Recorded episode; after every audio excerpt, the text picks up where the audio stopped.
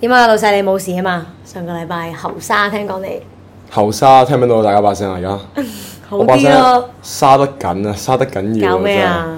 真係遲啲分享下，遲啲分 享下。不過係有啲嘢發生咗，不過好搞笑，好搞笑。啊遲啲有機會分享下。好好好，咁我哋上集我哋講到啲咩啊？上集我哋講遊歷啊嘛，係係咪啊？係嗰陣去旅行， 上集你講得多啊，又冇咁樣計。我差唔多成個禮拜講我唔到嘢人生啲喎。閲歷比你多啫。 你都閱歷比我 多係嘛？我成個禮拜冇講嘢，我基本上沙 到死咧啦係真係一把一一句嘢都講唔出。但係咧，我儲定貨，我今日 bling bling 咁射死晒出嚟。啦死啦死 啦！我啊講下咧，因為其實好耐冇去旅行啦，啊我都誒、呃其實唔係好耐，對上一次去泰國。半年咯，有冇啊？不過其實係啊，半年到啦，半年到啦，但係都係同啲誒 friend 去啊咁樣，咁好玩嘅 trip retreat 咯。咁但係即係如果你話最難忘嘅一個旅行咧，對上嘅話咧就啊係一個我自己去嘅旅行嚟嘅，自己一個人去係啊，自己一個人邊度？啊？我自己一個人咧啊，嗰陣時咧有諗咧有兩個地方，一係咧就去西藏。係或者去誒就係我西藏誒唔未諗到去邊啦，咁但係最尾咧唔知點解， 最近都四川喎。 O K，呢個 logic 係冇因為喎。因為因為啲人就同我講話，喂，誒、你直接飛西藏個海拔好高，跟住然後你耳仔又哦唔即係你要舒服，適應嗯係啦，高山症有啲人真係好犀利噶嘛。咁我又唔知自己 level 去邊，未去過，咁我牛底咪所以話，誒、不如去四川睇一睇先。但係你嗰時諗住，我哦即係一個都長 trip 嚟嘅。長 trip 嚟㗎，我我基本上係買咗張機票去，哦，冇買回程飛。冇買回程飛 OK 但係我 set 咗三個禮拜假嘅，嗯係啦。咁啊，哇！咁我好彩喎，咁啱嘅 p r o 喺度三個禮拜假，佢俾我去喎。係係係啊咁跟住我喺成都啊，咁啊去咗成都啦，哇！呢、個地方好特別嘅成都，點解啊？咁啊嘢食咯，我即四川啊啦哈，咁啊食辣啦啊哈，第一你食得辣晚嘅？我 OK 嘅，我食得辣嘅 OK， OK 嘅，咁啊。跟住第一晚其實一落去就食啲即係麻辣牛肉啊，剩哇撲 你個街！佢嗰啲辣咧，唔係即係我 崩喺啊喉嚨度。真係，我想講，我基本上喺香港咧，其實係真係食得辣嘅，即係麻辣火鍋我係食到中唔辣係嘅啊。，你要攞個重點係咪攞個中間位係淡仔你食幾辣？誒淡仔嗱淡仔我唔係好中意食佢啲麻辣，但我食酸哦辣嘅。喂，得罪好多聽眾喎，而家咁誒講。疏我個人女人啲嘢，我中意食酸辣，你吹咩？哦酸辣冇分幾多辣度。冇啊冇啊冇啊因為我係食清湯㗎係咯。啦，跟住咧咁啊四川嗰種辣咧，我係嗌。咁屌人哋唔會俾老咩 B B 啦，咁啊中啦、時候啦唔會噶嘛，咁我就嬰兒辣咯係我我要小呢個辣，我有個手咧就可以啦，係咪？係啦，咁啊小辣啦，咁跟住哇撲你個街，成碟都係椒嚟喎，唔係你叫啲小辣啲乜嘢啊？嗰個餸係。佢叫佢啲叫嗰啲辣椒叫小米辣，咁啊小米辣即係其實係嗰啲好似啲幼身椒，速速速速速速速速， O K O K。跟住就肥落啲牛肉度，咁但係當肥落啲牛肉加好多味，即係加啲味精咧，其實辣哦基本上就冇味噶嘛，係啊係嗯你嗰啲鹹味都係味精出嘅啫嘛，咁 anyway 嗰一晚第一晚食完之後咧係爽嘅，飲啤酒，哇自己一條友望咗上成條成條街，爽到 PK。跟住聽朝就忽必烈咯。未分別裂嘅，都未分別裂。OK，咁我第二日啦，跟住就去咗，就我其實就住 hostel 嗰陣時係係咁啊，hostel 咧六個人一間房係啊，嗯有女有男，mix dorm 嚟嘅，好少嘅其實。其實講真，出到去係咪 mix 嚇 dorm？，啊唔係 m i x o 先係最平最好咯。係啦，咁 mix dorm 啦，咁啊六個人啦，哇！一上一入到個房啦嗯哇，就見咗個誒鬼妹喎。點樣咁樣鬼妹啊其實瞓到瞓到上面長床 嘅喎。即刻即刻即刻唔係唔係唔係，唔係即刻即刻 sorry，床上面同上面床係唔同啊，即係意思係擔架床係兩邊 上下嘅，佢咪瞓咗上邊，啊佢瞓咗上邊咯，瞓上面嗰張床咯。咁樣 OK OK 好。咁咧佢就哇佢好犀利㗎，佢係咧誒喺即係 Ivy League 嗰啲咧，哦美國人嚟嘅美國人嚟嘅讀 law，跟住過嚟上海 exchange，跟住係識講普通 話嘅。嚇，即係流利普通話。好好少好少普通話，但哦係即係誒誒夠你去搭車，夠夠依樣嗰樣，但係佢嗯哋要半半年到，咁勁。係係咁其實因為佢哋犀利，因為嗰間係讀出名讀 law 嘅， O K。係啦咁樣 O 咯。 K。咁跟住咧，sorry 啊，為咗答你， 跟住咧咁跟住就誒咁啊，大家傾啦，傾傾下咁幾開心啦咁樣。跟住第二日就話，哇，不如我哋去一個地方叫青城山。青城山咧其實咧就直接上到山頂搭纜車成咁樣上去。咁呢個都唔係重點。嘅事後咧，其實咧就約咗係話去食個麻辣邊爐啊。哦，即係同呢個女仔。係啦，同咗女仔，因為嗰嗰日成個 trip 咧，其實係朝頭早流程，直接跑到去夜晚。OK，咁、嗯我之後再講個後後後話啦。咁啊，跟住咧去嗰個位嘅時候咧，我哋食一個唔知你哋大家有冇去過誒、呃成都啊、內地嗰嗯啲麻辣火鍋咧？佢有兩種嘅，一種咧就係麻辣鍋，成個鍋大家碌落啊碌嗰種嘅。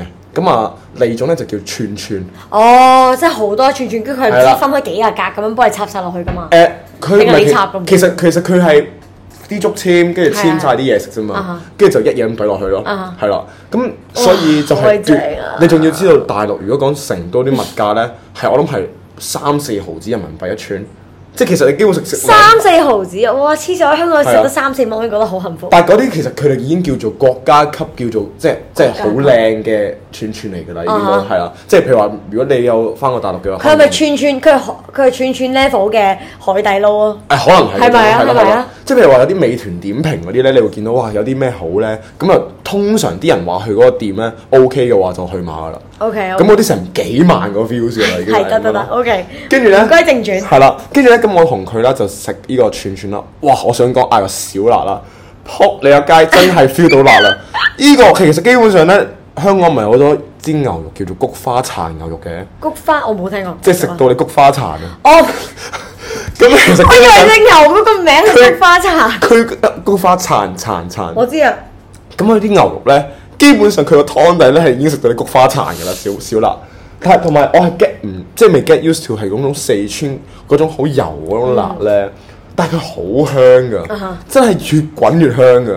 所以咧我越食越想食咯，就算好辣都。係啊真係越食越想食嘅。跟住咧你就會不停咁拎，不停咁拎，不停咁拎。係，跟住咧同嗰個女仔。所以就咁你都要講下成都個咩㗎係火鍋經歷㗎 嘛。咁跟住之後，咁我同個女仔就誒、就誒、去食完食完啦，跟住佢又食咗辣喎咁樣。跟住之後咧去咗地方咧就去飲嘢，嗯，咁即係都係飲嘢㗎啦，又係食完飯就飲嘢㗎啦。係。咁但係只不過 setting 佢都喺大陸啫，咁樣跟住就去咗個地方叫做成都蘭桂坊。哇，好正。成都係真係有佢嘅蘭桂坊嘅地方嘅 OK，OK 咁樣最吊詭咧係咧，佢哋誒有 shisha 啦係，有飲酒啦，乜都有嘅。咁我哋就唔知去咗間酒吧，咁佢話啊想睇係下好靚嘅原本，我係真係好好 design develop 嘅，㗎。係啊誒好哦好 develop 嘅真係。 OK，OK 咁跟住就去咗一間，佢話想去落 club 行個圈，跟住我可以啊嘛，落個 club 睇下啦。 跟住咁我哋嘅 min min charge 係一一一一 set 啤酒類似啦，唔定兩 set 唔記得咗啦。啊哈！我入到去咧，佢嗰種嗯土豪格調啊，唔係 club 嚟嘅。即哦係如果你講話去 club 咧，譬如話 bungalow 啊，誒，你 EI 啊但係可能呢啲係港式咧，嗰啲可能係就係就係國內式咯。但係你 interpretation of 嗰個 club 嗰種感覺咧係正方形嘅。你你話你去上海啦，上海哦，係啊，正方形啊，係啊。 ，text 咯，正方形嘅。係啊，同埋係啲哦長不甩嘅台啦，仲要係三正行㗎嘛係啊係啊，即係 sofa 係啦台嗰種土豪嘅，係啦，中間嗰集咧，嗰班成班 Gucci gang 啊，係好唔知好點講啊，即係唔知唔識講啊，sup-，Super Me 嗰啲咧 Super Me 啊 Super Me 嗰啲咧，跟住咁佢哋就坐開啦，跟住我哋飲完酒啊嘛，都都都嗨嗨地啦，咁但係唔知嗰個目標，因為覺得屌一兩日即係得你兩個人嘅，得 我兩個嘅啫，得我兩哦個嘅啫，咁啊。如是者咧，咁啊翻咗去瞓覺，咁都只不過係上下架床啫，啊係冇乜係嘢咁樣。係我話屌佢老味，咁啊隔離突然間有條新增嘅佬 喎，阿新增佬咧，真真啊係新增佬嚟自邊度咧？啊新增佬咧嚟自甘肅嘅，甘肅啊係啦，即係佢哋我哋係住嗰啲 hostel，跟住大家 share，咁啊咧就係個唔知唔知姓江叫江乜啦，鋼金屬，唔係，佢係甘肅人。誒，anyway 喺西北個地方啦，咁跟住咧。哇！咁我如是者都大家都示好啦，即係河水不犯井水啊嘛，話晒嗯係住啦係埋啦嗯一齊係咪先？咁啊，撲街啦！夜晚瞓瞓一覺，攰呢攰兩喎。哇！你老闆啊啦，真係佢嗰種 打鋸咧，扯鼻鼾係啊，光天雷 嚟嘅，砰砰！咁樣聲，哇！黐乸線，真係心諗你行幾多多山，食幾多多嗰啲麻辣火鍋，飲幾多酒都瞓唔乸着，真係。基本上黐乸線，即係好似昊天犬嗰啲啪啪昊聲天，誇鳩張啦。總之就真係，咁啊成晚都好難瞓著。哇！成晚真係輾轉翻一張，我活埋，要把你印象減退啊！真係。咁啊，跟住跟住之後就咁我啊，唔知點解咁啊喺度碌 Facebook 啦，咁啊即係去咗翻牆咁啊，係咁跟住就誒同個女仔有 WhatsApp，因為 WhatsApp 就一定要翻牆 WhatsApp 到啊嘛，哦係係係係啦，跟住咧啊會啊，sorry WeChat 唔係 WhatsApp 啊，講笑唔係唔會 WhatsApp WeChat WeChat，跟住佢話誒喂瞓唔着，跟住我啊我都瞓唔着，跟住就喺度 text 啊。哦咁啊，於是 text 我話，跟住我話啊，不如我哋聽日出去行下啦咁樣。又你兩個自己，又有兩個自己咁 OK 樣。咁啊，但係咧，其實我我約咗佢咧行晏晝至夜晚嘅，因為咧咁啱我喺 hostel 咧中間咧就識咗另外三個叫嗯做小伙伴啊，啊哈，係啦。咁我呢個之後其實都係有一個俗話去嘅係講嘅係。咁啊，跟住但係如是者我就約咗個女仔就係話，哦，第三日嘅下晝我揾你啦，因為我頭嗰個朝頭早我要揾人俾佢哦搞 OK，租車，係係啦係咁樣。跟住咧，咁我就去咗揾個女仔啦，跟住就誒呃咁、大家都係真係行下食下嘢，好開心嘅。咁都係行啲即係比較 commercial 少少嗰啲地方，即係大陸唔係好興五 A 嗰啲嘅，咁就行個圈，哦係係咁啊大家圍圍圍咁樣就笑係笑算算，即係笑哈哈咁算啦。咁跟住咁啊，跟住就翻咗去酒店，啊 sorry，翻咗去 hostel，跟住就話。哇！我我好直接問佢咯，我話：哇，琴晚我真係瞓唔着啦。跟住我同佢講話，其實我聽朝要走噶啦。誒、嗯因為我聽朝仲要 catch 係凌晨四點鐘嘅一架拼車啦，係去係出去另一個地方。係咁跟住我話同佢講話：誒、不如你不如你係咪都瞓唔着？不如我哋 share 房瞓啦咁樣。哦，即係一張床，誒兩張兩兩張張床嘅，咁但係一間房啫哦。跟住佢話我冇，佢哦 OK 啊咁樣，跟住佢又勁勁爽快咁啊 OK 啦哦。咁啊，嗰陣時我又冇拍拖，嗯，成跟住，但係當然我講但你下對佢有好感嘅都，開心咯，但係冇好感咯哦，。即係未去到，但我都一日啫，就到，係啦，但係佢都細我三唔三四年，但係佢個思想都幾成熟嘅。 OK 係啊，咁跟住之後就樣子如何咧？佢咧好得意啊，佢係咧。俾觀眾有個好，可以幻想佢好亂毛啊！即係咧，佢係一啲好好天然嘅好美國嘅美國人啊！ ，OK，但係嗰種佢嗰種金頭髮 blonde，但係佢係好 curly 咧，你冇見過啲咁嘅頭啊！但係佢又唔係唔靚，啊佢 OK，但係佢唔 trendy 啊，唔成哦，但係佢係一個 OK 嘅女仔咯， OK，係啦， OK，咁啊。跟住就講起話咁啊，就係就 book 就咗間分房喺邊間房啦，分兩張床啦。咁其實我第二朝朝頭早四點鐘係要真係誒 catch 一班車係過第二個地方，係啦。誒、我就瞓覺啦，我十一點零鐘、十二點鐘瞓，跟住佢話誒拎住本書喺度睇睇下，跟住佢話我瞓啦咁樣，嗯跟住我瞓啦咁樣瞓，跟住咧其實我都瞓得得個四個鐘啫嘛，因為我執嘢成都執到十二點啦。係咁另翻四個鐘，其實講真租間房係探頭下都唔係真係瞓嘅係。都瞓唔到覺，因為其實你係有個位要起身嘅嘛係，跟住喺度，咁我又點嚟點去，點嚟點去啦，咁後聊聊佢講嘢啦，咁我講一講啫。啊哈，我話啊，你攰唔攰？我都幾攰咁樣。跟住我咁啊好啦，你你瞓啦咁樣。跟住跟住佢話攰啊嘛，咁我唔攰啊嘛，啊哈，咁我就冇咗佢啦。跟住咧，唔知講講下，跟住佢又喺度講話 誒。你聽日去邊啊？咁啊，跟住佢話哦 how- how- 即係你話 how how's your stay so far 啊？喺喺啊哈嗯喺成都咁樣啦。佢話我幾好啊，同你一齊，我幾開心 咁樣。跟住佢喺度笑啦咁樣。報嗰啲伏線，跟住係啦，咁佢就報咗伏線嘅。但係咧嗰一刻咧，因為我唔知係咪我單身咗太耐啦，跟住咧我又定係溝女唔叻啦，溝你又唔叻啦，跟住又笑溝鬼妹喎。跟住咧，咁其實講真，四個鐘咁一係就搞，一係就咩啦。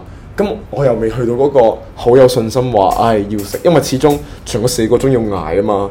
你明唔明啊？ 即係如果我俾人打冷場嘅話，咁點算啊？咁我四個鐘咁啊戇鳩係，都啊係喎，都啱瞓喺度喎，呢個啊我都明白你我嘅要 struggle。我要我要唞嘅第二日朝頭早。係唔係個問題係你做嗰三個鐘，如果真係唔成事㗎，你係坐瞓喺度有幾有監咪係咯所以就係話其實都要唞噶啦，因為剩翻三四個鐘時間啫嘛。係係咁所以如果你唔唞嘅話，基本上我都唔知停車坐幾耐添。係條友同我講話坐十二個鐘。嚇跟住我話：唉、咁啊，咁啊，真係要唞啦。咁啊，如是者四點鐘就起咗身啦。嗯，我瞓得冧嘅，我即係所以我咪做一樣嘢，你中間 skip 咗，即係其實大家喺度，係冇嘅，哦啲係你係啫乜乜都冇做嘅。哦咁啊，但係咧，跟住就我唉，咁我要走啦咁啲樣。 anti climax 喎，跟住咧，我咁我哋就啦，跟住咧就誒，咁我就誒即係誒即係攬攬咗佢啦，跟住我啊跟住佢起身即係攬攬我攬我啦，跟住我走啦，咁啊 keep in touch 啦咁嗯樣，跟住咧我就純粹即係 錫錫一錫佢額頭啫咁樣啦，哦跟住我走啦咁樣， OK，OK 啊跟住佢又冇乜嘢咁樣，跟住咁我就走咗咯，嗯係啦， OK，有少有少 let down 咗先，仲以為哦你哇哇冇會冇做啲冇冇乜冇冇嘢冇故事。冇啊冇啊冇啊冇啊，講嗯起啲 anti climax 咧，我因為有一個故事咧，都係去旅行嘅，又係啲唉，即係我都唔知叫 anti climax，總之即係總之成個心情係 ruin 晒嘅一個經歷啦。嗯咁嗰時其實早上年啫嘛，去巴黎咁樣呢排興去巴黎，咁我有個朋友喺英國飛過嚟去，其實亞洲咁樣 travel，咁佢就啊我經開巴黎啊，不如你過嚟玩啊咁樣，咁我嗰時就請咗一個禮拜假，跟住去巴黎度玩咁，誒、咁我哋都係即係住 hostel 啊嗰啲咁啊，咁啊租咗架電單車啦，咁。誒、我就兩個女仔咁啊，我哋兩個就有一日揸電單車出去咁樣，咁我就做揸過嘅，我 friend 就攬住我咁喺後邊，跟住之後咧。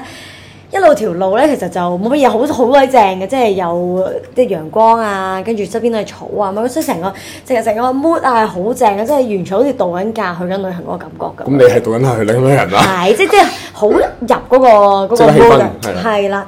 咁跟住之後咧，誒、我就唔係揸特別快嘅，講真，即嗯係我都係安全至上咁啦。尤其是自己都唔係揸開電單車咁。佢電動車就真係真係油車嚟嘅，真係 moped 啊，即係嗰啲 Snoopy 誒、綿羊仔嗰啲咯 scooter 啊，scooter 係啦嗰啲嗰哦啲咯。跟住之後誒，咁一路揸，我唔係揸得好快嘅。跟住之後咧，我 friend 無啦啦同我講：喂，你誒行快啲啦，人好似跟住我哋咁樣樣。之後有個男人就跟住我哋，咁我就真係望一望，冇乜懷疑啊，望一望，喂，真係有個男人，即係我哋轉邊個彎位，佢一定轉個彎。但係 given 即係你話巴黎嗰啲路係好鬼多條路噶嘛，冇可能佢跟住我行咗原來十分鐘咯。所以一路望住佢，即係十分鐘係。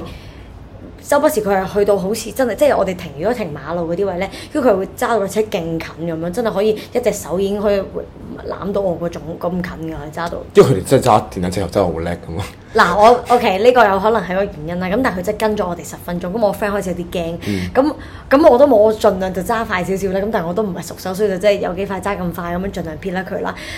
跟住之後，我 friend 就喂唔得唔得，你都揸走啦，不如你停，你你你你轉另一彎是但啦，乜嘢啦，你總之轉另一個彎咁啊樣。嗰下做乜嘢啊？咁樣，跟住我完全唔明啦，我都揸揸得快咗啦，佢都見唔到佢。跟住之後我 friend 話唔係啊，你望下，你估佢做乜嘢？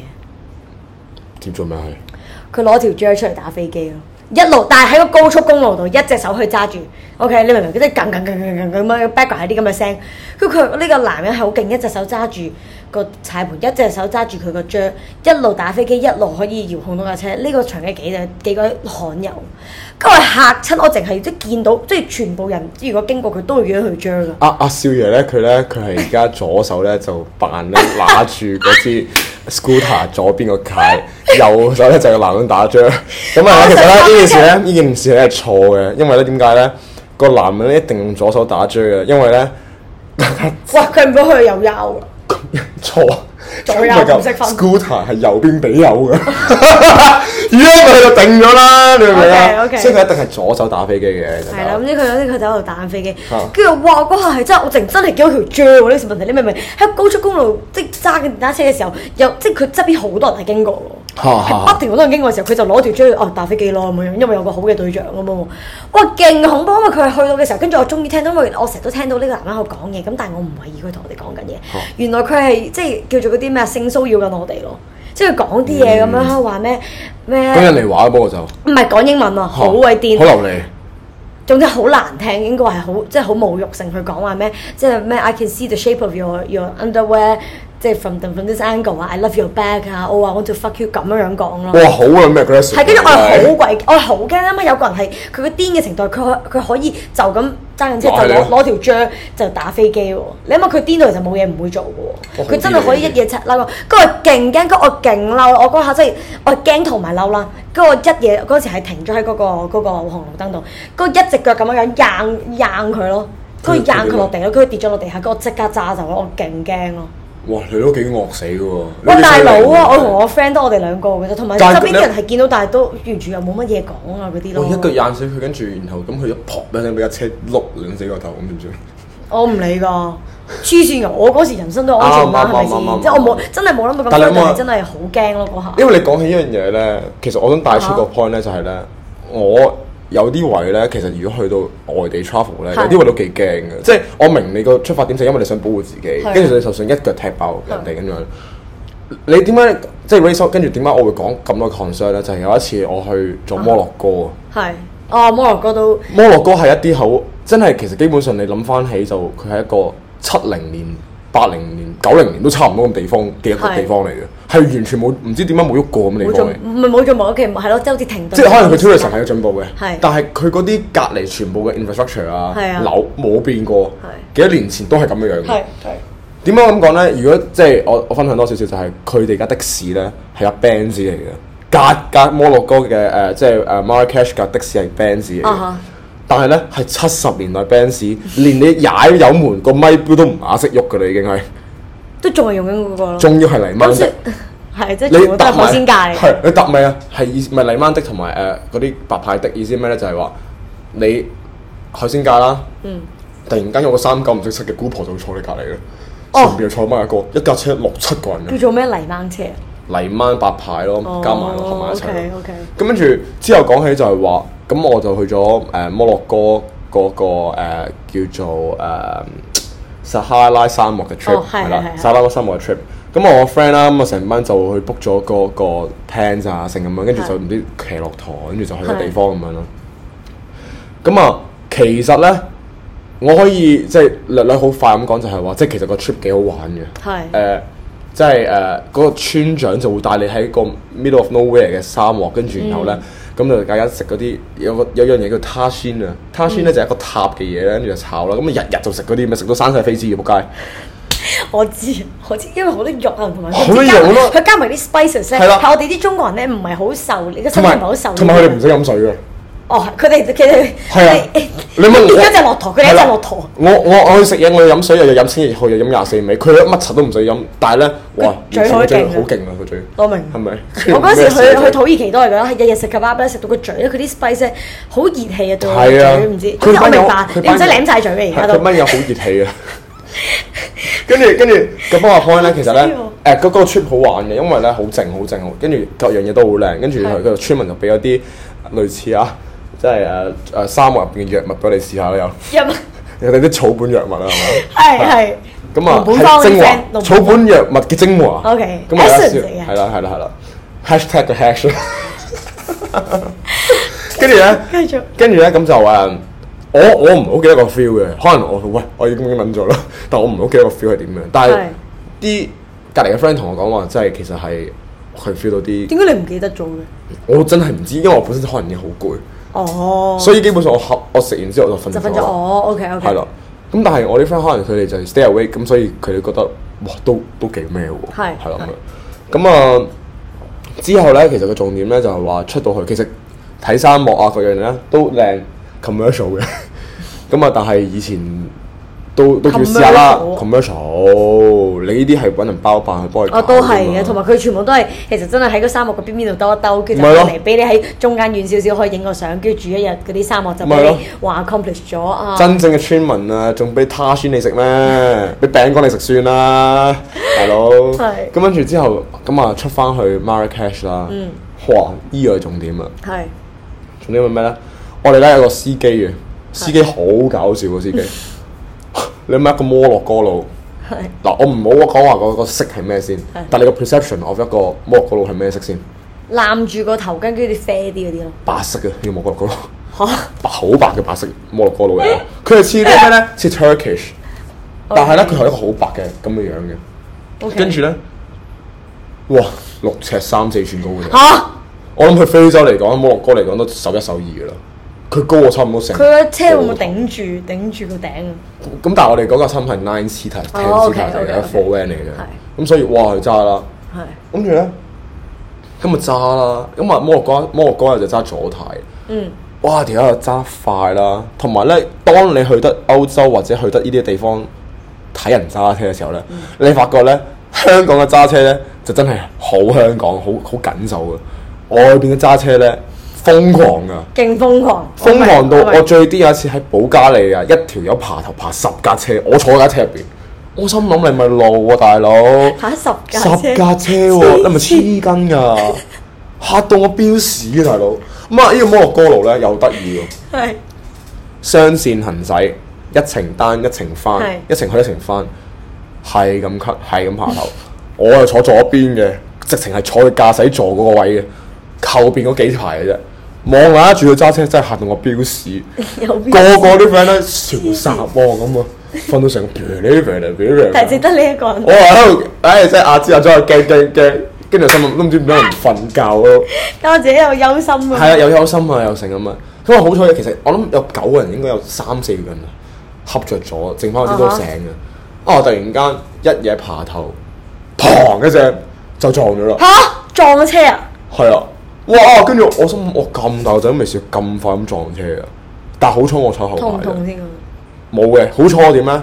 我我撲街嘅，因為我坐開車咧，有慣我姿勢咧，就係我膝頭咧就頂前個位嘅。哦咁自己 friend 冇所謂啦，咁我頂實啦。哇！咁我就頂一頂碌實一實，哦，OK，Ờ, 但我啲 friend 就全部碌晒落地嘅，咁誇張碌晒啊！落地啊！真係㗎。但佢撞架咩車但其係實？佢坐嚿好少嘅車， 佢仲有一個咧摩洛哥式，等如誒、呃你喺香港咩叫摩洛咧，哥式先？誒、即係總之嗱，香港有啲咩可以似咧？香港嘅單車，但係咧就電單車版係，但有有電嘅單車版啦係。但係咧，你有冇記得以前咧好舊年代咧，有啲擺石油氣罐咧，跟住有個籠哦嘅，係跟住有兩罐擺落去嘅，啊佢就加大可能四五倍。咁但係一個電動嘅 scooter 後邊裝個咁 嘅嘢，一個拖鞋男喺度， 揈緊個電單車，撞佢撞咗落呢架車度。佢咗後喺入邊個箱度，跟住我真係，唉、真係撲你個街，咁啊 成班，撞撞好撞就撞架咁嘅車，撞架咁嘅車咁核突嘅真係唔仲要做咩啊？翻屋企都唔敢同阿媽講。最大問題係咩？啊撞咗咪車之，佢架車咁當然係傷啦。咁啊，即係鐵又冇乜柒都冇啦。咪係一車都唔少嘢啦。成個咁嘅前排，砰一聲爆到七彩嚇開花咁樣，真係啊真係。à? ，shit，但係佢冇人受傷嘅。好嘛，我呢度再 講。咁啊，阿死啦阿阿六尺四就落去睇啦。其實咧，仲有個攣毛導遊嘅， 個攣毛導遊咧好搞笑，好矮 嘅，五尺幾嘅啫。好慘啊！即係有一個咧，好似誒、森美小儀啲 friend 咁樣啦 OK 個分別啦。啊佢咁都係但係男仔嚟㗎啦。係啦，都係男仔嚟嘅。咁啊，跟住佢就成晚落咗車啦。嗯。咁啊，單車男咧咁啱原來食正就係佢個村嚟嘅喎，即係佢事發個位啊，就食正佢條村啦已經。係，跟住咧，跟住佢佢啲 friend 出嚟幫。跟住咧嗱，咁啊，咁啊，司機六尺四就出嚟啦，咁啊，仲有攣毛出嚟啦。跟住嗯但你我哋車嘅我我跟住佢話佢佢佢叫我哋落車，跟住哇，我心諗吓落車啊，我落車我可以啊，但係咧嗰陣時細個啦，唔識啊落車想睇下。發生啲咩人發事？生咩事咪傷 成點，八卦，但係應該唔好落車，危險啊危險。咁啊落車三個字，咁其實我哋都係咪都要等架車，跟住去 replace，跟住然後再車我哋啊嘛？哇！咁啊開始劇變啦，三個字啊有幾個人圍睇下只腳咩事？咁啊，其實個事邊個即隻腳啊嗰個意外條友啊，即係其實嗰個電單車嗰個人係有啊，隻有隻受傷啊。佢受傷嘅，佢係爆晒光嘅只腳。嚇！咁但係流佢晒血咁㗎。佢咧，佢拍得好特別佢嘅，佢咧唔知毛即係 尾子啊！你見到 Maze，隻 Maze 隻腳趾尾嘅，爆到成缸血啦，但係歪咗啊！但係淨係不白腳趾尾咯。嚇！但係即係成隻腳其實即係佢佢大髀啊、小腿冇你嘢。見到啲血其實就係啲腳趾尾啲血啡晒上隻腳度咯，但係都好大鑊嘅，真係好核突嘅都你睇到骨嘅，少少啦。哇！咁跟住咧就誒、呃哇！跟住就開始越嚟越多人圍觀啦係。係。咁我圍觀下嘅時候咧，就真係好多人圍觀啦。 哇！係驚啊，真係！哇！成條村啲人開始嚟嘅都圍住成我哋 Shit，但係我哋全部都佢啲係村民出晒嚟係啊，即係我哋全部都香港人嚟咁嘛係。。哇！全部都唔知佢講乜嘅，同埋阿拉伯話你知都喉音咁啊！哇！基準陣真係驚嚟講，唔係唔係唔係唔係唔係，即係佢嗰種喉音咧係又亢啦，又惡啦，又大係啦啊，成班你震住你係震住你佢哋唔知講乜啦咁樣啦。跟住咧，阿阿阿啊六尺四咧好搞笑條，仲戇鳩鳩喺度笑，咁算咪蠢？仲俾人圍咗喺度笑喎。但佢咧唔係真係，即係唔係嗰啲睇死，即係點睇低你嗰種笑。佢真係好撚真心輕鬆笑啊佢真係傻笑，跟住 傻氣傻氣傻氣咁咯。 O K。 跟住跟住咧，哇！我想講之後恐怖啦，圍完村啦，唔知有個村民個村長啊，哎係個咩啦，個老豆啊。嚇！衝過嚟啊！揦撚住嚿石啊，掉鳩我哋嘅，你知唔知？嚇！真嘅，但係好彩後但你邊，係俾人哋圍住嘅裏邊啊嘛我。哋女柱嗰邊，但係佢圍住入邊爭咁掉，但係阿村長定唔知乜柒柒咧，喪跑啦係，hold 住佢隻手咁樣 hold 實，啊，佢先唔掉噶。如果唔係，又俾人掉石啊！哇，幾多幾多恐好怖啊！恐怖喎！即係仲有呢你話啲咁多阿拉伯人啊，跟住之後又仲有即係喂摩洛哥呢啲場景，其實好鬼恐怖你好驚。似拍緊戲咁樣。基本係上啊，基本上我就所以同你講就係話， 我望到我係驚到甩碌啊嗰下，所以就係話我連即係就算道理乜嘢都好，你啱定人啱都好，你俾你人俾哋啱啊佢算啦，真係啊啊係真係唔好拗呢啲嘢。搞唔掂嘅呢啲真係我明我，你明你俾人懟。喂，講起啲 local 待遇咧嚇，我啲比較輕鬆啲，但係搞笑啲嘅。有個故事就係有個 friend 有一次我哋去泰國啦咁樣嚇，跟住之後誒誒，我哋三四個女仔去泰國咁樣，咁我哋去揾日餐餐獨木舟咁樣啦。嗯，跟住之後咁樣啊餐好開心，我同我 friend 就即係我哋四個人嘅，兩個女仔，有四個女仔咁樣。咁有兩個女仔就佢哋一架船咧，我同我另一個 friend 就一架船咁樣咧。咁我就做撐船嗰個，另一個 friend 唔係，其實 sorry，兩個去撐船咁即係兩隻二人艇咁去撐。係跟住去到即係中心啦，咁啊跳落海啦，好正常啦，係咪先？即係都想叫做即係降下温咁樣。咁我跳落海，即係嗰陣時咧，哇！嗰嗰下係好快發生嘅，完全係發生就係咩咧？我個 friend 喺我隻船嗰度落咗船，一落船佢就大嗌咗聲，但係嗰陣時我已經係。半隻腳落咗水啦，跟住、我另一隻船嗰個 friend 大嗌佢就話：你哋唔好踩落地，因為好多海膽。係跟住我即刻好驚，我即刻係跳咗半個人落去，跟住落咗去，但我隻腳係唔敢跌，我係咁黐住要浮喺面頭，因為我估我唔知係咪我隔離個 friend 已經慘咗啦。同埋你嗌是但啦，OK。跟住我 friend 即刻去大嗌，跟住佢係佢個嗰陣佢個嗌係慘嗌嗰種，哇，係由即係嗰種痛嗌，你有冇聽佢直過？即即係最 typical，佢跑落去跳落去嗯，，係啊，唔係喺個喺個船度跳落去跳落去一一嘢踩落去，一嘢踩落去，跟住佢就係啊，佢落去一嘢就尖嘅頭咪嗌出嚟，跟住哇真係勁驚，跟住我即刻係咁喺度爬爬爬爬爬，嘗試爬翻上船啦。跟住之後嗰下最恐怖就我而家叻作目就係我 friend 底將佢只腳搬上個船度，成隻口音突出嚟，成隻腳係流晒血啦，跟住係啲誒見見到啲刺咧係穿透咗佢只腳趾啊！即係 from 頭 from 腳底穿入去，跟住腳面穿翻出嚟，係有成可我我真係唔係誇張，可能有夾位成十十幾條喺只腳係夾位下邊嗰節定係點先？你要形容俾觀眾睇啊！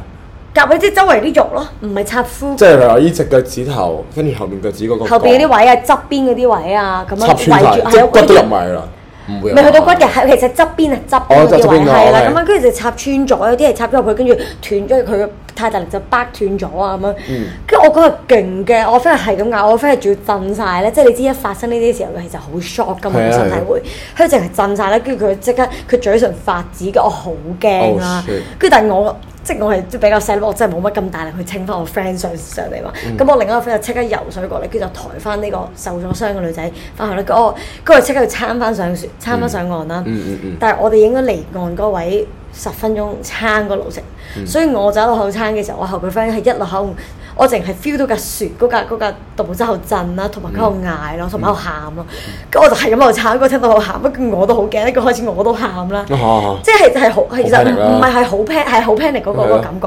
跟住撐到上嚟，我即刻即係我就即係個震住落船啦，跟住我嘗試扶佢啦，我 friend 又過嚟扶佢啦，跟住佢一路係不停係咁震咯個，跟住我即刻上水，跟住之後嗰啲，跟住之後個反差係咩咧？嗯係嗰班本土嘅泰國人見到我哋慘咗幾條刺咧，嗯好似死好似剩咗隻腳咁 啊！跟住反差係咁樣，佢見到幾條白友咁樣咧，嗯啲所謂 white people 咁樣喺度，即係哇勁鬼大誇張，就係因為慘咗幾條刺落隻腳度哇，跟住佢哋係笑喺度笑我哋咁樣，笑真係即係佢哎呀有人慘親啦，有啲遊客啦咁樣，跟住我哋就唉點算啊，好驚咁樣。嗯，跟住之後啲人啊抬佢入去，咁好熱情嘅啲大哈哈哥，即刻就啊抬佢入去幫我哋手啊咁樣，跟住佢就誒呢啲嘢就好常發生嘅，咁有無啦啦有個哥哥仔係真係喺個我哋喺個路邊度坐低咗，有個哥哥仔喺路邊行過啦。嗯跟住佢就啊，我都成日慘嘅咁樣，跟住就喺度搭爹，但係佢唔係幫我 friend 哦嘅，咁搭爹我都成日慘嘅，細個就真係點樣掹啊，冇乜嘢，誒就過嗰陣就冇嘢啦咁樣，用啲好即係嗯地道通係啦，地道通去講咁，跟住但係我哋嘅心諗就我第一我哋好驚啦，嗯第二直即嘅咁點算啦？你唔好講個常態點先，你講我哋嘅解決方法係點啊嘛，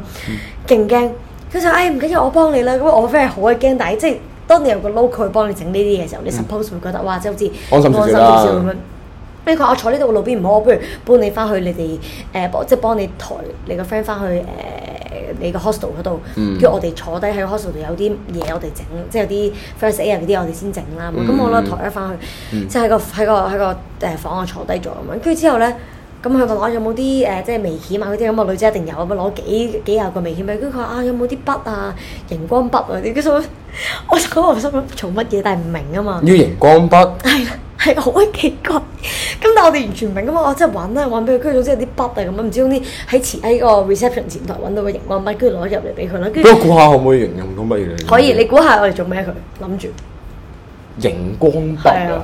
你記住嗰下我哋嘅心情係，哇我哋乜都唔識，我哋自己冇試過圍圍圍，冇人試過慘次嘅時候，梗係揾個佢所謂佢話識，我哋就信晒佢，俾佢搞噶啦。所以我哋好不解地，但係佢話要啲咩，我哋都俾佢咯。佢係咪其實係想更加 highlight，跟住令到佢開針眉鉗撩得更加冇準啊！你已經諗得太多啦。係嘛我嗰時同你係真係諗埋啲好 intense 啊，好鬼好鬼 complex 啊嘅 嘢，跟住嚇，好似好笑。係啊你 講佢話：嗱，你要準備攞捉住你 friend 咁，心諗又攞住眉鉗啊，又攞住嗰個熒光筆。係佢熒光筆最嗰只咧，闊咧粗嗰只啊，哦唔係啲長形日本唔係嗰只，我知我知係英國牌子嗰只， Fab- Fab 係嗰隻係係就係嗰啊只，哈哈，佢就攞嗰只。咁啊，我哋我即係我我有三個 friend 啊嘛。係跟住就一個 friend 捉捉住佢左邊嘅手，一個 friend 捉住佢右邊嘅手，另外一個 friend 俾咗隻手佢咬，我就捉住佢隻腳咁樣啦哦哦哦。三個 friend 擒住佢咁樣，跟住嗰個男嘅話嚟咗咯，我嚟咗咯，哇好緊張喎，係點樣？佢攞個熒光棒打我隻 friend 隻腳咯。哦，做咩啊㗎？呢個係唔放咩㗎？係打鬆佢㗎，啊佢話佢話要打散裏邊嗰啲嗰啲。黐鳩線啊㗎，屌你！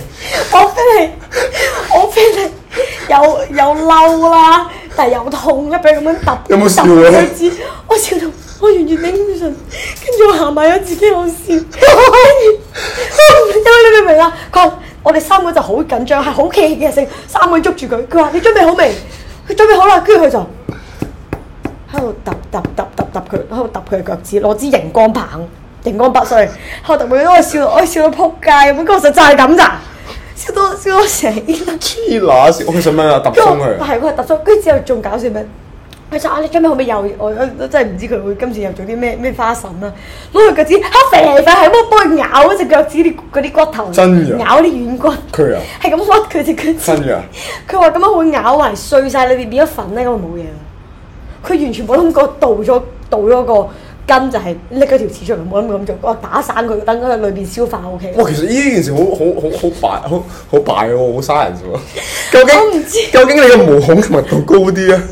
誒嗰個唔係，但係好快散，因為咧其實海膽會做一樣嘢，佢刺嚟，佢插咗入去之後咧，佢會反開咧，即係好似。我想氹翻出嚟嘅，反開，即係你越拉咧就會越痛嘅。跟住之後咧，咁所以其實你拉唔到出嚟嘅。咁所以就最尾會點啊？即係除咗除非你真係去醫院度，跟住開下啲刀啊，佢就鉗佢出嚟啊嗰啲嘢。跟住最尾就係最搞笑，咁我最尾真係俾佢打完之後打到打到一身傷真係我 friend，佢完全冇力，佢最尾唔嗌，佢淨係自己坐喺度啦。我哋望翻過去啦，跟住佢係靜靜地喺度流咗幾滴眼淚，真㗎乜都冇講過，好鬼搞笑。跟住夜晚我哋就話死啦，真係唔知得唔得喎咁樣打下，跟住同埋我哋唔知啲即係海水啊乜嘢乾唔乾淨會發炎噶嘛，咁我哋諗住去啲醫院嗰度啦咁樣，咁但係你知泰國嗰啲醫院其實佢哋 set out 都係諗住 scam 啲遊客啊，或者係啲啊其實有少少嘅，即係嗯定起碼令你買最貴嗰個 plan 咯嗯。 Ready 同你講話食止痛藥食消炎藥就 O K 咁嗯樣。跟住個醫生佢一同個醫生講，醫生講就話：哇呢個要開手術，你要打消炎藥，如果唔係隻腳會變黑㗎咁樣啦。嗯哇嚇到我 friend 咧，即係已經晏 晝已經撩咗幾行眼已 淚，經已經受重創，跟住好驚。跟住我哋翻屋企，我就話唔緊要，我哋做佢做一個私家 treatment。我哋翻到 hostel，跟住我哋幫佢啜腳趾，你講堅㗎，啜啊，我幫你嘗試啜翻嗰啲。黐啜撚，翻啲嘢出嚟，啜咗十分鐘，乜柒都有冇啜點啲朱古力醬啊？ 啜得爽啲啦，可你能都啜唔到。但我哋真係啜到，輪住啜定點啊？唔係因為佢兩隻，佢都有所以我哋每人啜一隻咯。但係唔係呢個係呢個搞笑嘅啫，但係總之其實乜都啜唔到，主要最最搞笑係咩咧？佢到到今時今日啦，佢即係過咗應該而家三年啦。嚇！跟嗰三年之後，佢有時咧會佢話佢有時抽起條筋啊，或者即係行行下路咧跑跑步咧，冇啦會咔一下啲腳趾，即係嗰啲裏邊啲刺咧未消化晒，仲擸住佢啲筋咯，哦，就因為俾佢佢條友唔肯幫佢掹啲嘢出嚟及時。我我都慘冇刺啊，其實最尾就冇㗎啦，唔知點解。但係佢而家過咗三年，佢都仲喺度擸啲腳趾唔，係，但係問題係我抽晒出嚟，所以冇。係咪就係咯？ 呢就問題啊嘛，人哋攞啲熒光棒拍鳩佢隻腳趾咯。嗰陣時西貢我慘過一次啊，跟住將軍澳醫院個姑娘勁好，啊哈！又靚女，慢慢幫我挑啊，哇幾開心啊挑到我，雖然少少痛，但係開心，但係睇住個姑娘咁靚，其實都唔真係幾靚啊女噶將軍澳。 O K，唔係回歸正傳啊，旅行啊呢啲香港地旅行啊嘛，咁我咪就講女先有行啊嘛，唔係咁我繼續咯，咪講講你想我講四川嗰啲咯，好唔好啊？四川嗰啲都 OK 嘅。嗯。如果即係你話再再 experience，我唔知大家有冇去過一啲即係誒比較深度遊少少嘅 trip 啦啊！我我覺得可能其實更加深度遊咩意思啊？即係有啲人更加深度遊嘅可以，即係譬如話誒、呃我咧係會有時舉隻手指問人哋，或者可唔可以同人講話，喂，我可唔可以夾埋你 夾埋你車咁樣嘅？啊哈啊哈係啦，咁啊，咁跟住之後啊，咁講下我都未講完，就係話去完鬼妹第二日朝頭早四點，跟住搭架車噶嘛。係其實我去一個地方咧幾特別嘅，叫做色達啊，識答聽過未啊？冇聽過，色達咧係咧誒類似西藏同四川一啲藏族自治區嘅哦一啲地方嚟嘅。係色達最出名係咩咧？其實最最出名咧，如果大家上網 search 咧，誒、天葬嗰啲啊係嘛？天座係有嘅，啊哈係啦、咁但係其實佢最出名就係一個誒、藏學院啊，藏傳佛教嘅學院，係即係大家都以為可能係西藏，即係誒誒嗰個叫咩宮啊？但係喇嘛主嗰個叫咩啊？拉薩。係唉，定係布拉布達拉宮，布達拉宮，布達拉宮咧，其實可能大家以為係啲佛學啊定咩，但嗯係其實如果真係有啲佛翻學，即係好似正如翻 U 嘅話咧，嗯色達就係全國全球啊藏族嘅佛教學院最大嘅地方，發源地嚟嘅。 OK 跟住咧，佢最靚嘅地方咧就係全部屋咧都係圍住個山邊咧紅色嘅，係細細屋，全部即都係係一層一層咁樣係嘛？唔係一層嘅，係一一個屋仔嚟嘅啫。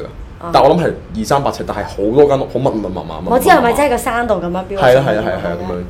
咁咧佢就係處於即係可能高原四千五百米啲狀態咁樣啦，跟住就成都哇嗯四千五百米。搭十二粒鐘車，我想講零。喂，你就係坐嗰車坐十二個屌佢鐘。老味，我唔止坐十二粒鐘啊！凌晨四點，我等埋咧班八婆八公咧喺機場上車嘅，仆街！原來我唔撚知嘅， 即係我係一個咧，基本上係由四點鐘喺成都等到八點，班仆街上晒車，嚇！十點先開車。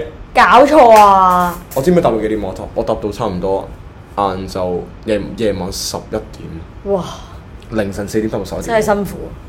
哇，幾辛苦啊！但係咧，好靚，真係好靚，係靚到係真係，即係你會見到，你會 feel 到嗰種感覺係好似高原反應啦。但係咧，你對於我哋有嗰少種，少嘅嗰陣時。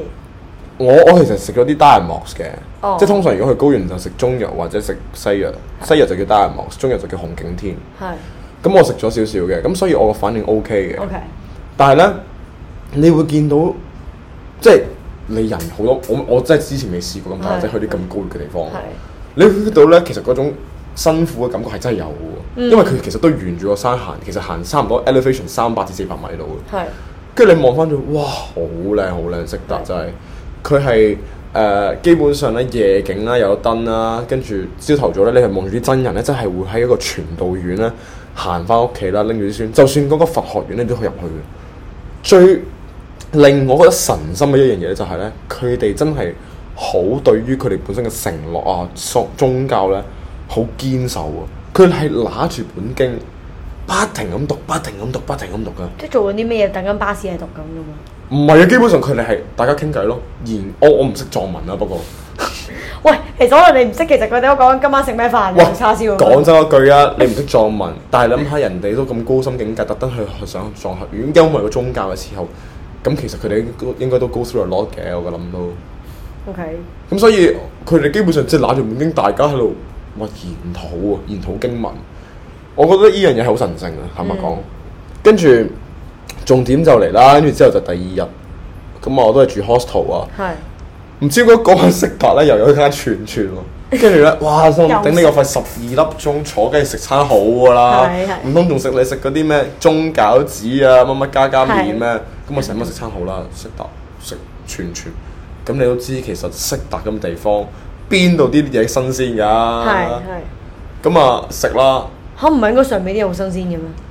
高原嘅地帶嘅嘢新鮮，但問題佢運輸都要時間㗎哦嘛，因為其實佢哋冇機場㗎嘛。係。咁啊，哇！跟住好乸好食噶嗰餐嘢，哇！食完之後撲街啦，就忽必烈啦，真係。跟住咧開始嚟啦，都冇嘢，因為太眼瞓啦。跟住第二日瞓啦，瞓完之後，跟住咧，起身成床都係屎。跟住咧，我我我去出出出出去食碗麵同水餃啦，跟住傾傾下啦，跟住聽到一對情侶喺度講緊啲嘢，我覺得呢樣好緊要呢個 point。係。佢話唔知要翻去某個地方，跟住我大概聽完之後，我同佢講：啊我可唔可以 join？佢話 O K 喎。啊哈。跟住咧， 但係最尷尬係我同佢講話，我可唔可以 join 啦、嗯啊之後就話你可唔可以俾一個鐘我？佢問我誒、呃、什麼事情啊？跟住我我要屙屎啊！有拉肚子啦，哇！你知唔知幾撚辛苦啊？我由嗰個食個水餃啦，行咗八百米高原地方， 翻我 hostel 四樓入翻去 屙屎，仲要大陸啲踎廁嚟嘅。但踎你知唔係知好我唔多屙正屎？噴屎！喂，你有冇？但你嗰時着短褲定有冇着拖鞋嗰啲？哇！我基本上係控制唔到個佢嘅肌啊！我跟住着我着鞋，我咩都唔諗，我一一放低條褲，啪！好正喎！但係呢種屎係但問題係咩啊？成個長屎。長啊！長咩屎啊？仲要你知唔知啊？佢 hostel 咧十二合一咧，嗰、個咁嘅市場咧包埋沖涼嘅，唔係咁都好，起碼你沖下啲。咁所以我就嗱諗，即泡完之後就肥咯。嗯啲屎係咪有嗰啲串串味啊？好似食多全你次老咁樣。味啊！冇啦，真係好辛苦嗰條腸，因為其實嗰日已經差唔多第六、第七日㗎啦，嗯事前已經食咗七日嘅四川嘢㗎啦，都係哇！唔係，但係你都慣慣地㗎啦， 係咪好奇怪，大陸啲嘢係唔會好似香港又泰又又又日越南又咩嘅，四川嘢就四川嘢，冇㗎啦，乜都冇，蒸嘢都冇啊，點心都冇啊，傻啊班友！傻成班都係咁食咁四佢川咯哋，朝頭早食咩？麻辣火湯定係水 餃，應該可能真係真係唔係唔係唔係啊！食粥嘅都都會食粥嘅，哇！好好好辣喎！聽完之後，但係即係而家想上手去一去手間，係啊。不過其實嗰個地方好咧，其實我仲睇埋天葬嘅，有冇睇過天葬啊？冇睇過聽過啦。天葬其實都幾幾神聖，但係但係唔知點解好似有啲位搞到好唔神聖咁咯，點好解呢 commercial 啊啫。咁三四百人圍咗天葬台，但係啲咩人嚟嘅先？其實你講遊客啊天葬唔係哦睇啲人遊客。其實圍嘅圍，即係講真，遊客為多嘅。你諗下啊，大陸十三億人，我求其零點零零零零一個 percent 去都有成幾百個人啊啦。其實真係唔係，如果你話咁三四百個遊客嘅咁，我我覺得好少做出嚟。但係佢邊度揾啲新，即係揾啲屍屍體出唔係，嚟？其實嗰啲全部都係藏族嘅人嘅，係基本上你因最為唔係嗰啲最高嗰啲先係咁啊樣，做。最高榮譽或者係差唔多係可能一些嗰啲傳教啊，我唔係達賴喇嘛啲高僧啊但係你睇唔睇到啲咩㗎？其實即係你你見聽到到啲雀仔你聽到單聲嘅，咩聲啊？拍即刀砍骨啊，扯頭髮太遠，啊哎，呀，哇，好恐怖啊！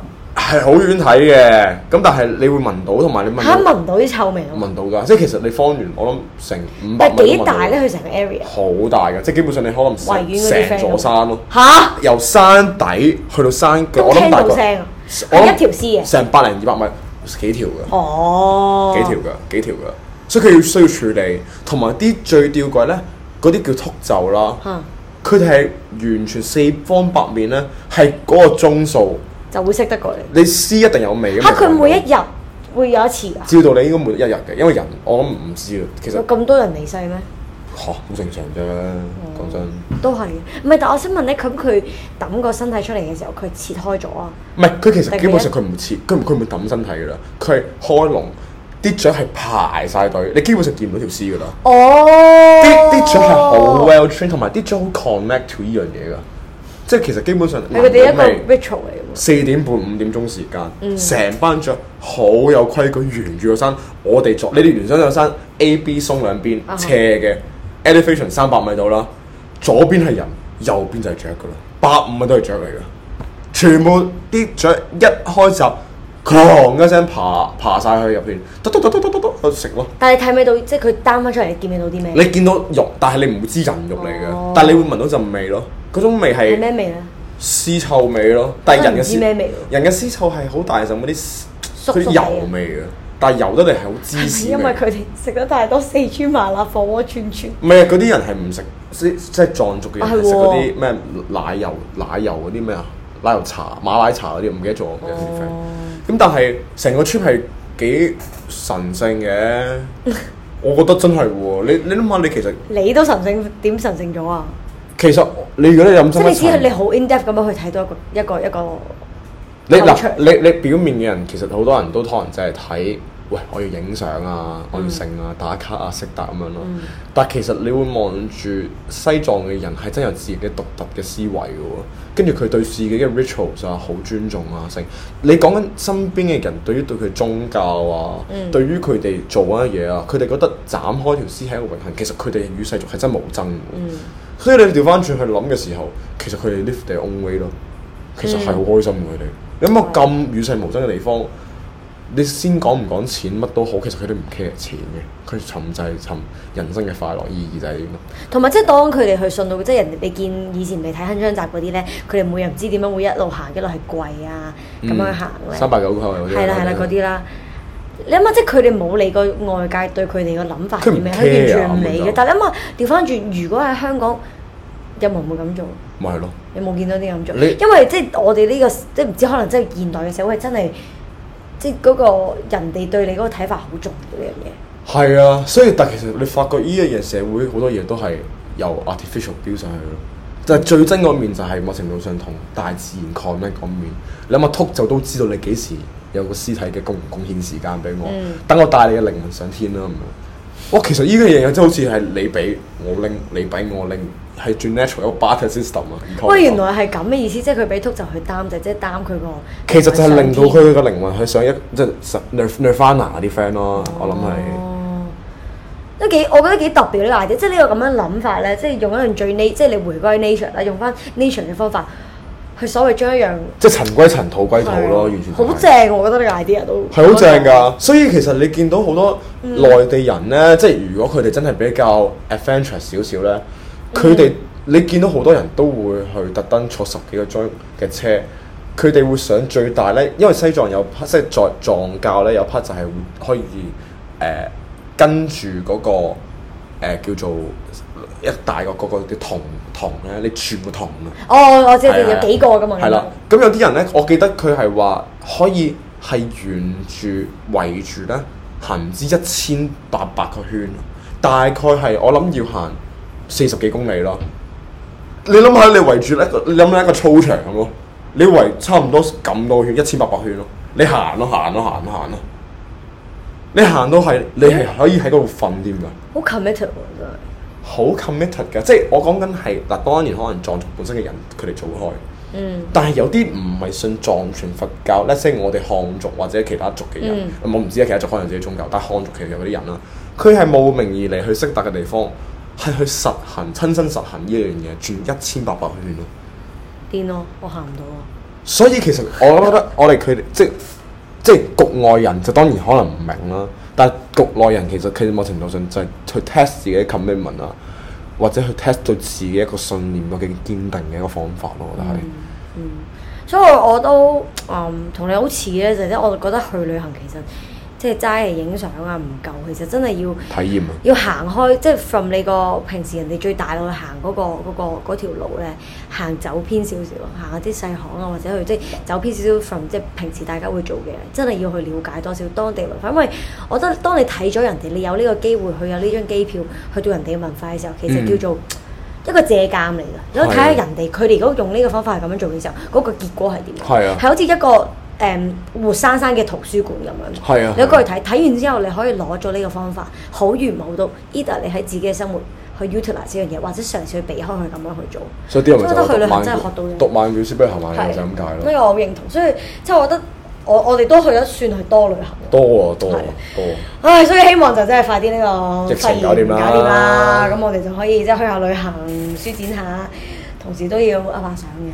係啦， 都要嘅。我諗都係嚟緊，都係最緊要大家身體健康先啦。係，身體第身體健康第一啊，第二就係先至再諗點樣啦。冇身體何來有目標呢？啱啊，係咪先？啱啊。所以好，我哋下個禮拜再見啦。再講啦。好，拜拜拜